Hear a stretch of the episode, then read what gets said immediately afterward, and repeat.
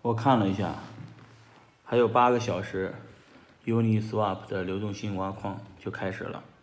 规则是大概是四个池子啊，一个池子八万多个币，支持了几个以太坊的交易对儿啊，都是以太坊对稳定币及交易以太坊对这个呃比特币。那大家说比特币怎么和怎么在去中心化交易所交易呢？这个细节呢，我给大家解释一下。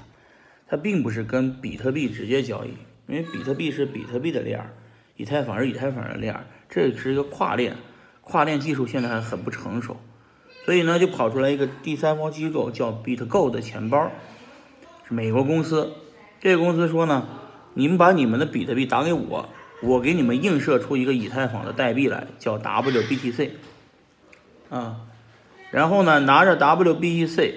就是一个以太坊一二三二零的代币，直接就可以在以太 Uniswap 上面跟以太坊进行交易了。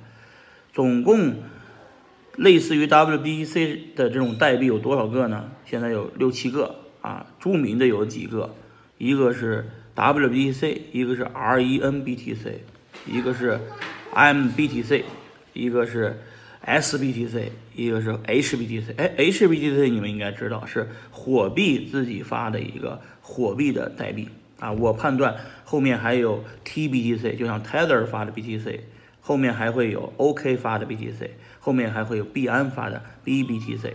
简单说，如果你这些交易所不做这个代币，那用户就把币提走了，提到哪儿呢？提到 WDCC 或者是 TBT Tether 去换成 BTC，拿上这个 BTC 到底能干嘛呢？其实它没不能干嘛，就是币锁仓了，变成了。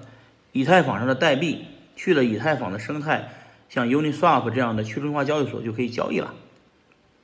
所以今天咱们聊的是重点是 Uniswap 的这个 UNI 的这个流动性开采挖矿啊，这个挖矿呢时间紧迫啊，就一个月的时间给你开这个池子。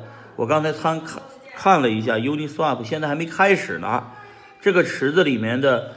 挖矿就光这个比特币对以太坊的这个交易对儿里面就存住了大概三千六百万美金的资产啊！当然你你就说了，我要是我要是挖矿行不行？可以，但是我建议是低于一千万美金的人就不要挖了，没意思啊！挖不了几块钱，挖到的钱凤毛麟角，屈指可数，意义不大啊！呃，我算了一下，大概如果按照这个存入资金量是二十亿美金算。啊，这个你如果有一千万美金的呃以太坊和比特币，你存进去，大概一天能挖两千个 Uni，Uni 的价格今天看也就是两三块钱，按三块钱算，你一天能挖六千美金。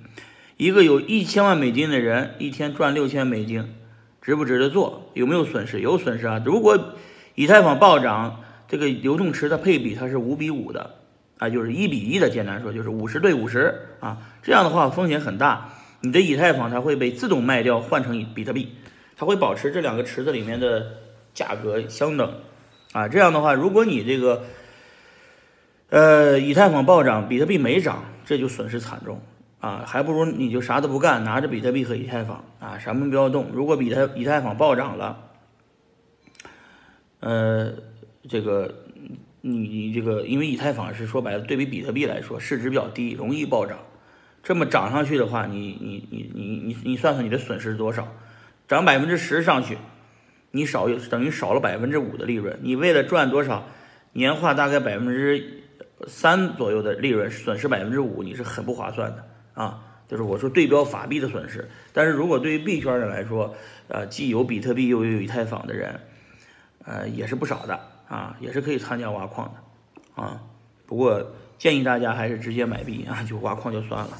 啊，就是就是我说没钱的用户可以买币炒一炒币，但是挖矿意义真的不大啊！为了那么一点点利润放这么多钱，谁干呢？